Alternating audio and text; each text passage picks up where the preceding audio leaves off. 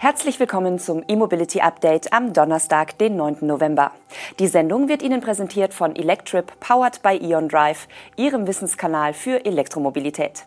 Heute geht es bei uns um einen Aufschrei der Logistikbranche in Sachen Elektro-Lkw, die neuen E-Motorräder von Zero und Steuern für Elektroautos.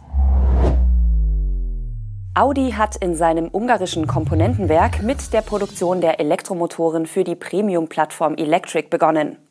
Zum Einsatz kommen die neu entwickelten E-Maschinen zunächst im Audi Q6 e-tron.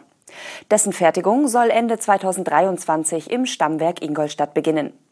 Audi produziert in Ungarn auf 15.000 Quadratmetern in einem komplett neu eingerichteten Fertigungsbereich die Statoren sowie Getriebekomponenten und montiert dort die Achsen für die PPE.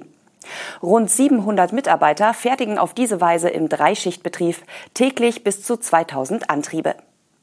Die Ingolstädter stellen bereits seit Mitte 2018 in dem ungarischen Werk Elektromotoren her. Zunächst für den in Brüssel gebauten e-tron Quattro, der inzwischen Q8 e-tron heißt. Rund ein Jahr später wurde die Produktion ausgebaut. Im Frühjahr 2021 wurde dann bestätigt, dass auch die Elektroantriebe für die PPE aus Györ kommen sollen.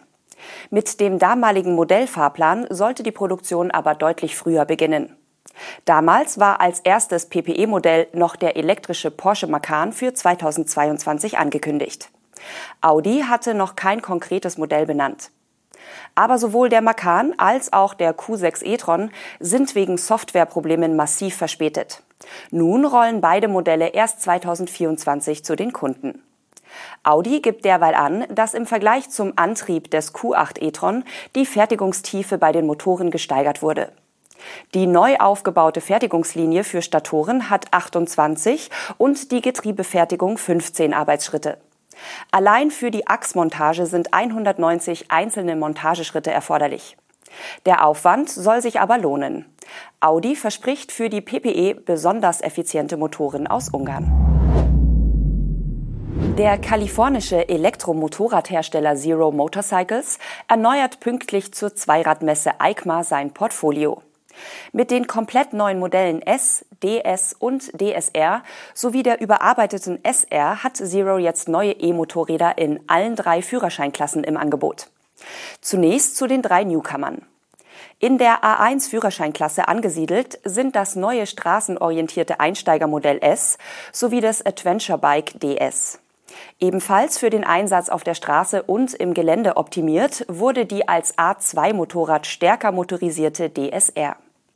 Hinzu kommt die 2024er Version des Naked Bikes SR, das auf einer neuen technischen Basis steht und zudem innerhalb des Modellprogramms nun in der A2-Führerscheinklasse positioniert wurde. Dem Oberklasse-Bike von Zero, der DSRX, wird darüber hinaus noch eine Premium-Variante an die Seite gestellt. Die hört auf den interessanten Namen DSRX Black Forest Edition. Eine neue Option gibt es bei den Zero-Modellen SR und DSR. Beide Maschinen lassen sich beim Händler auf Wunsch mit geringem Aufwand auf das Leistungsniveau der Führerscheinklasse A aufrüsten, wie der Hersteller mitteilt. Damit sollen diese Motorräder für all jene geeignet sein, die sich beim Aufstieg in die offene Führerscheinklasse nicht auch gleich ein neues Motorrad kaufen wollen. Beim Upgrade werden sowohl die Leistung als auch das Drehmoment angehoben.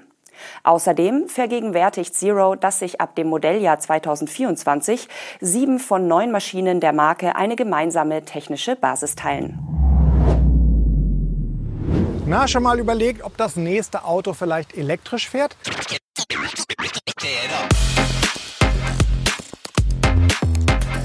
Heute geht es um das Thema Reichweite. Aktuell haben wir noch eine Reichweite von 100 Kilometern. Die würde ich sagen, fahren wir jetzt mal komplett leer. Ein oft gehörter Ratschlag ist, dann einen Bogen um Schnelllader zu machen. Aber ist das wirklich ein guter Ratschlag?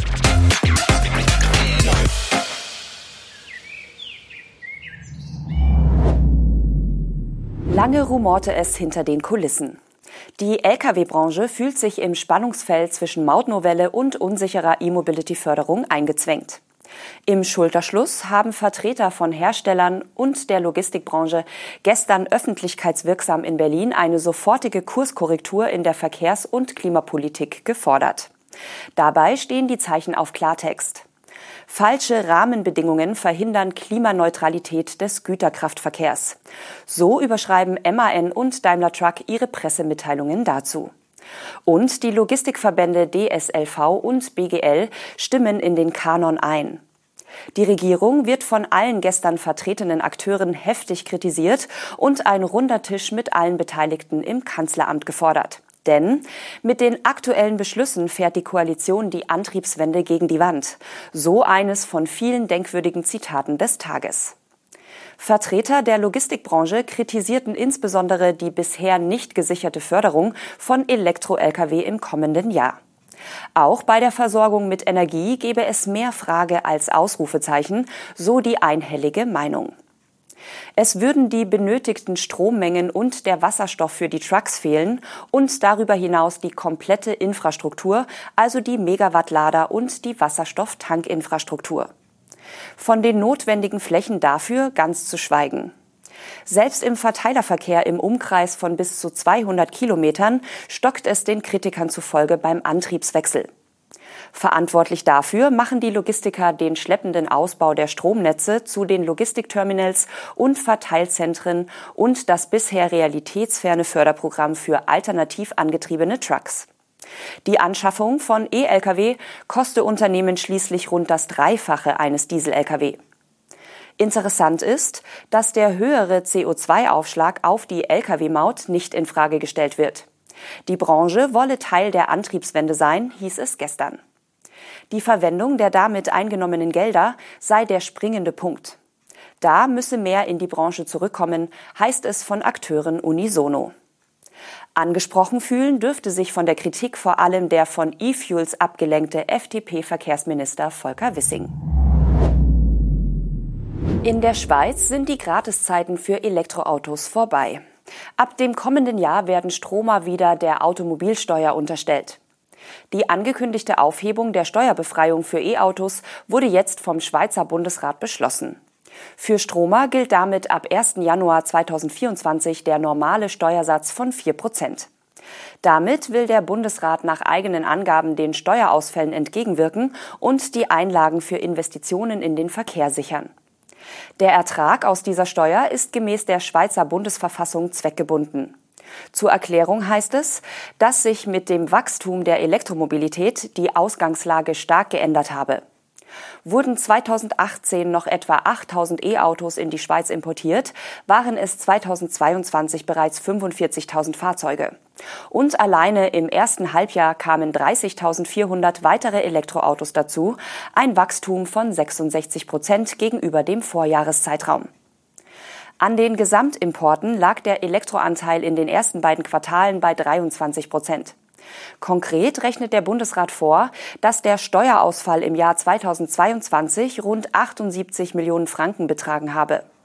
Für das laufende Jahr werden Mindereinnahmen von 100 bis 150 Millionen Franken erwartet, also eine Spanne von 104 bis 156 Millionen Euro. Wäre die Steuerbefreiung über 2023 hinaus weitergeführt worden, hätten sich die kumulierten Steuerausfälle für die Jahre 2024 bis 2030 auf geschätzte zwei bis drei Milliarden Franken belaufen. Wichtig zu wissen, die Steuererhebung in der Schweiz erfolgt auf dem Importpreis, nicht auf den Endverkaufspreis.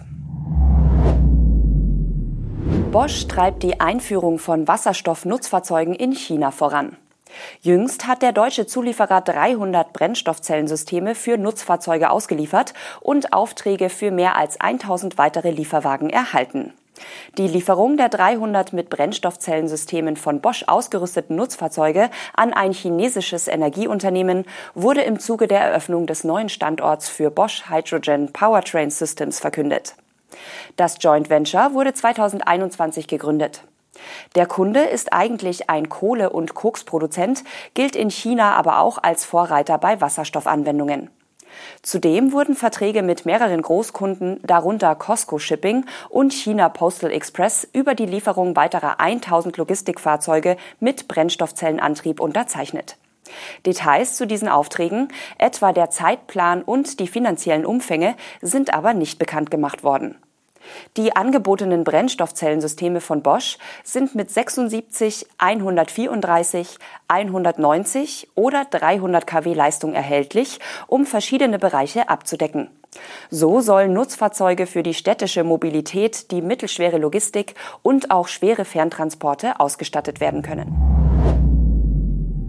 Damit sind wir am Ende der heutigen Sendung angekommen. Das E-Mobility Update wurde Ihnen präsentiert von Electrip, powered by Eon Drive, Ihrem Wissenskanal für Elektromobilität. Bis hoffentlich morgen.